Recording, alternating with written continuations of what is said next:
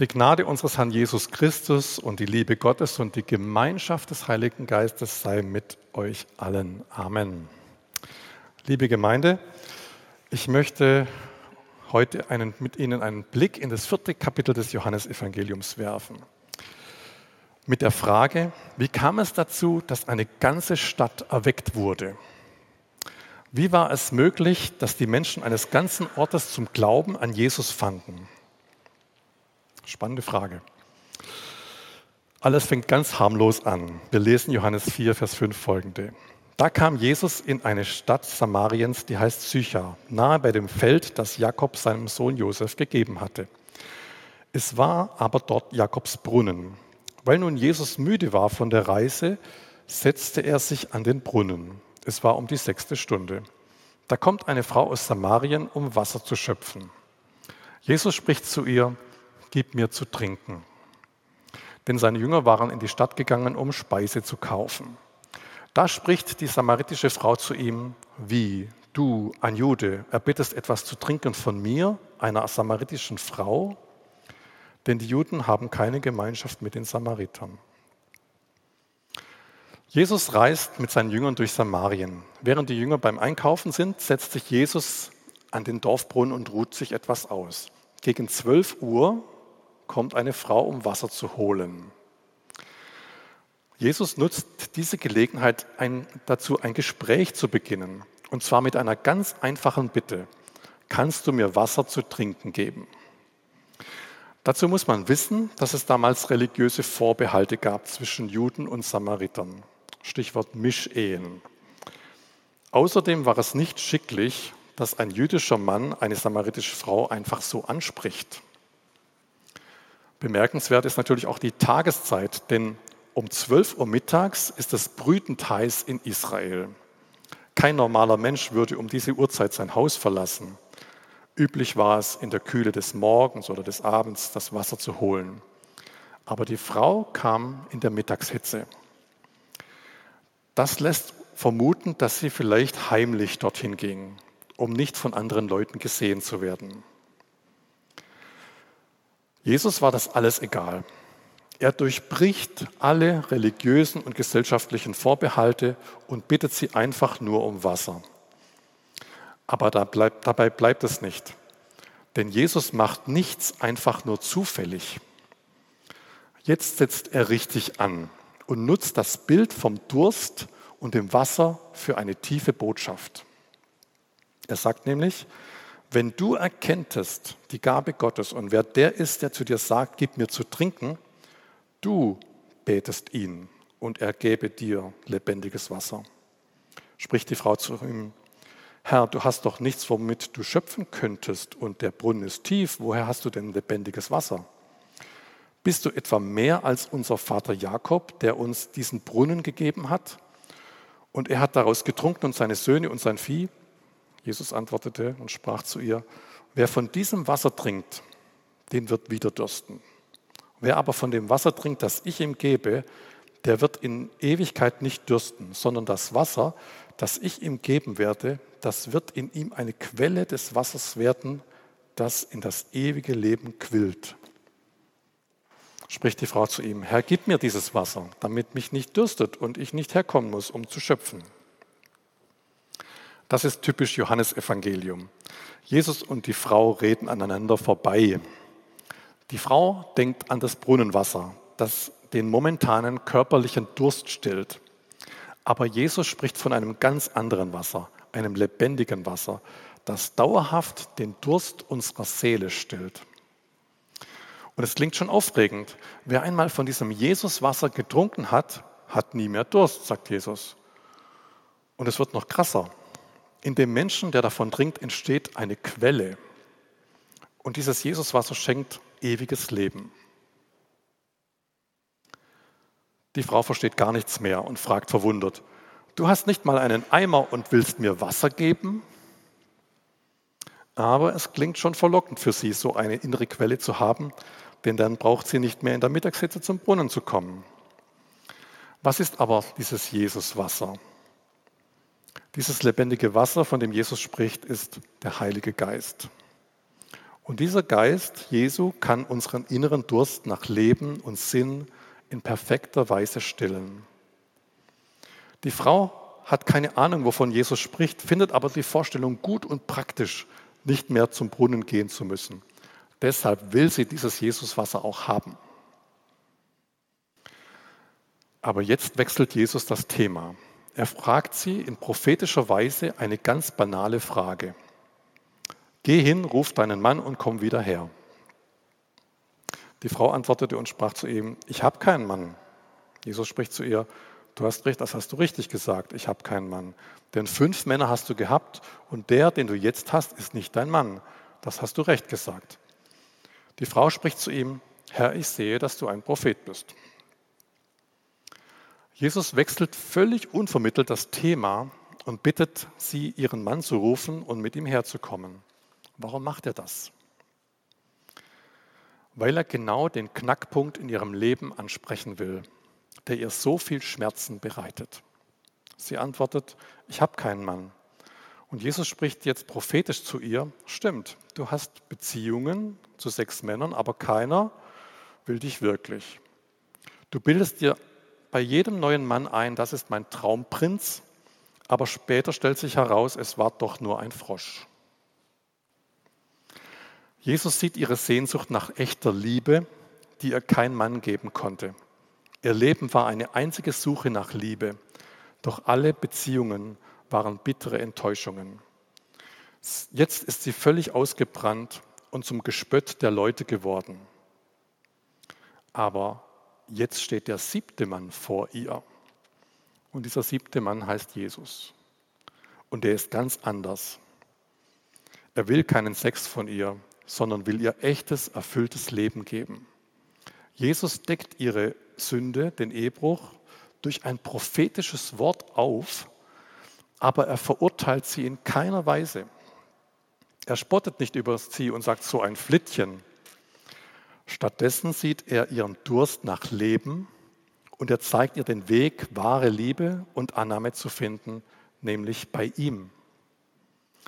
Was muss das für eine Begegnung gewesen sein? Ihr komplettes Leben wird auf den Kopf gestellt, weil sie Jesus gefunden hat. Jesus ist der Mann, der sie wirklich versteht und ihre tiefsten Wünsche kennt und auch erfüllen kann. Jesus ist der Einzige, der das Loch in ihrem Herzen füllen kann. Warum ist das so? Weil jeder Mensch zu Gott hin geschaffen ist.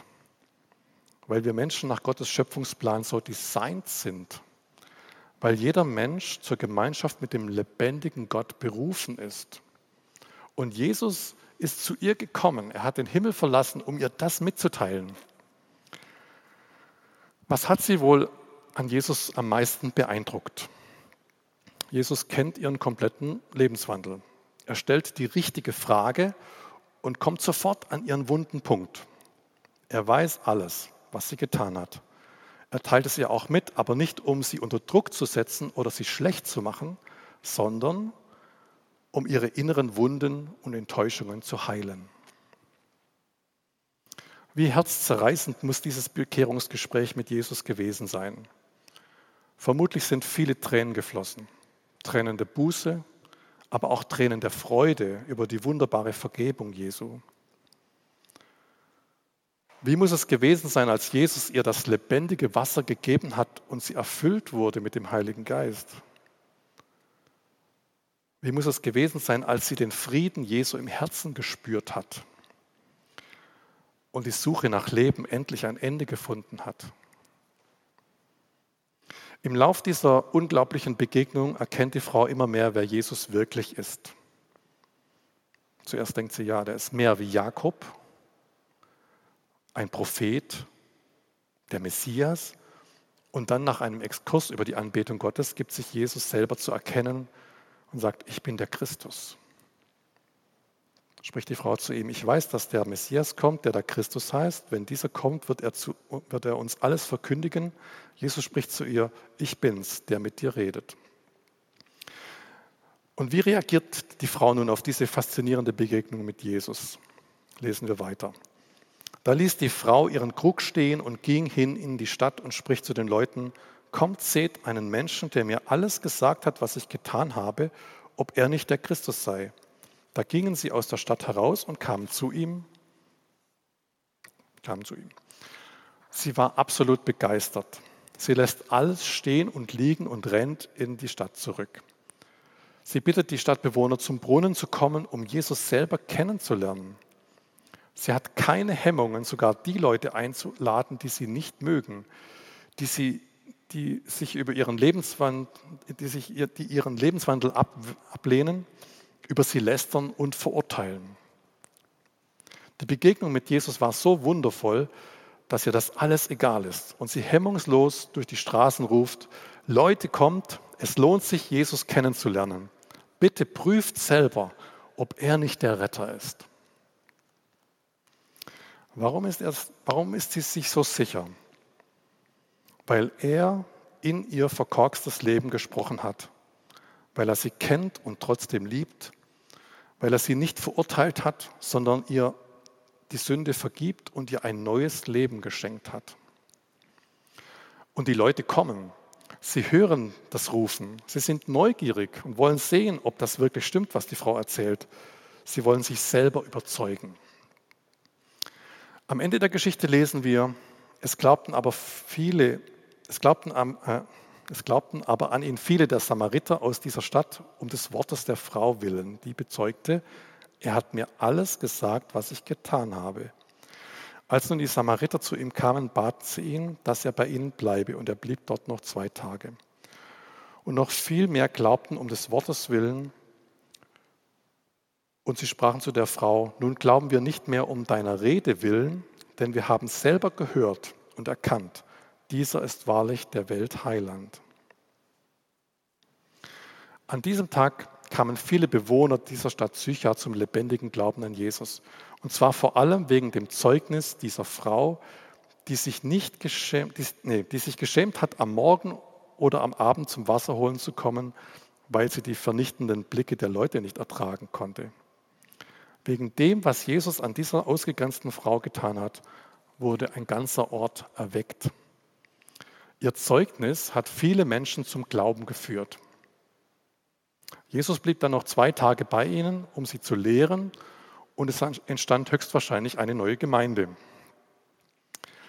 Sehr bedeutsam ist der letzte Satz in dem Text. Die Dorfbewohner sagten, nun glauben wir nicht mehr um deiner Rede willen, denn wir haben selber gehört und erkannt, dieser ist wahrlich der Weltheiland. Hier steckt eine wichtige Aussage dahinter. Es gibt eine Zeit, da sind Glaubensvorbilder und ein gutes Glaubensumfeld wichtig. Aber irgendwann kommt der Punkt, wo wir unabhängig von Menschen und äußeren Umständen glauben lernen.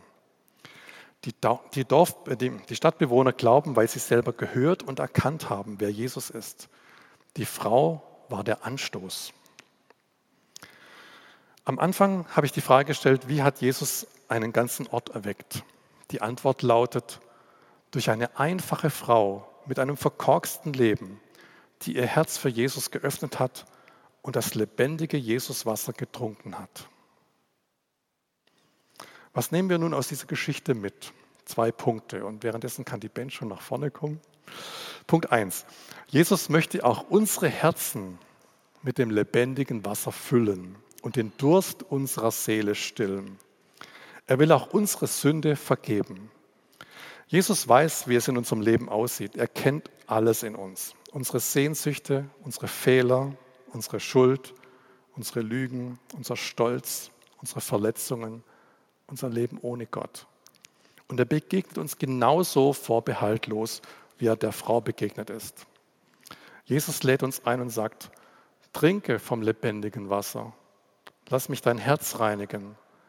Lass mich deine Sünde vergeben. Lass mich dich mit dem Heiligen Geist erfüllen. Lass mich dich in die Intimität mit dem himmlischen Vater führen. Glaube mir, vertraue mir und du wirst ein Wunder erleben. Das Wunder der Liebe des Vaters, das Wunder des Friedens Gottes. Und dann kann es sein, dass du auch losrennst und deine Leute darüber informierst, was Jesus in deinem Leben getan hat. Zweiter Punkt. Wie konnte Jesus die Frau so tief berühren? Jesus hatte Infos vom Vater. Er kannte ihr sündiges Leben. Er hat im Gebet die Pläne Gottes erfahren. Er bekam einen prophetischen Eindruck vom Heiligen Geist. Er wusste, was der Vater im Himmel in ihrem Leben tun wollte. Und sie hat erfahren, wie sehr Gott sie liebt. Und dieses Wissen, dieses prophetische Wort hat die Frau umgehauen. Ich wünsche uns, dass wir auch solche Zeiten im Gebet erleben, dass wir, oft, dass wir so offen sind für Gottes Pläne, wie Jesus es war, dass wir, im, An, im, dass wir im Alltag so geführt werden, wie Jesus geführt wurde, dass wir prophetische Eindrücke vom Heiligen Geist bekommen, um Menschen zu dienen, dass Gott uns scheinbar zufällige Gespräche mit Menschen schenkt, die Tiefgang bekommen und vielleicht in einem Gebet oder einer Bekehrung enden, dass wir Menschen zum lebendigen Wasser führen können und sie ihren Durst nach Leben bei Jesus stillen können. Und wer weiß, was das für Auswirkungen haben kann. In Sycha jedenfalls wurde eine ganze Stadt erweckt. Und der Friede Gottes, welcher höher ist als alle Vernunft, bewahre eure Herzen und Sinne in Christus Jesus. Amen.